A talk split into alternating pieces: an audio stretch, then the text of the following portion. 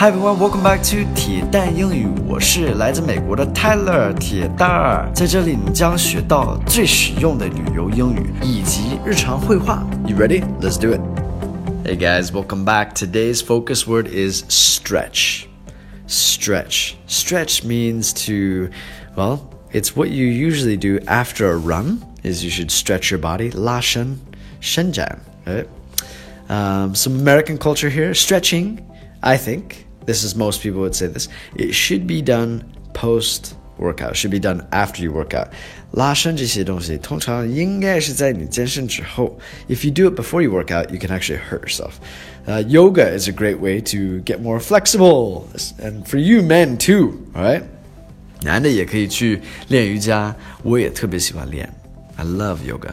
All right, let's get into today's dialogue, and we'll see what we got. Up for a pre run stretch?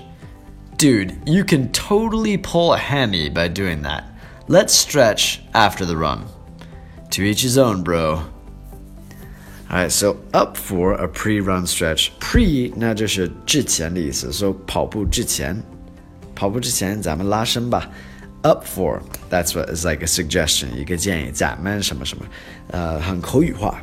Dude, you can totally pull a hammy by doing that. So hammy is short for hamstring. Usually we say hamstring, but 口语化 is hammy, which 我上网查了是腿筋的意思，就是你大腿后面那个肌肉腿筋。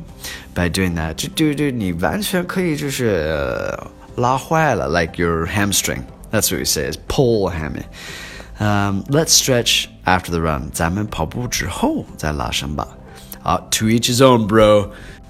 这个意思就是萝卜青菜各有所爱，to each his own. Alright, some key vocabulary today. We got up for, pre, stretch, dude, totally, pull, hammy or hamstring, and to each his own. 哦，我忘了给你翻译一下，dude，这个就是哥们儿的意思。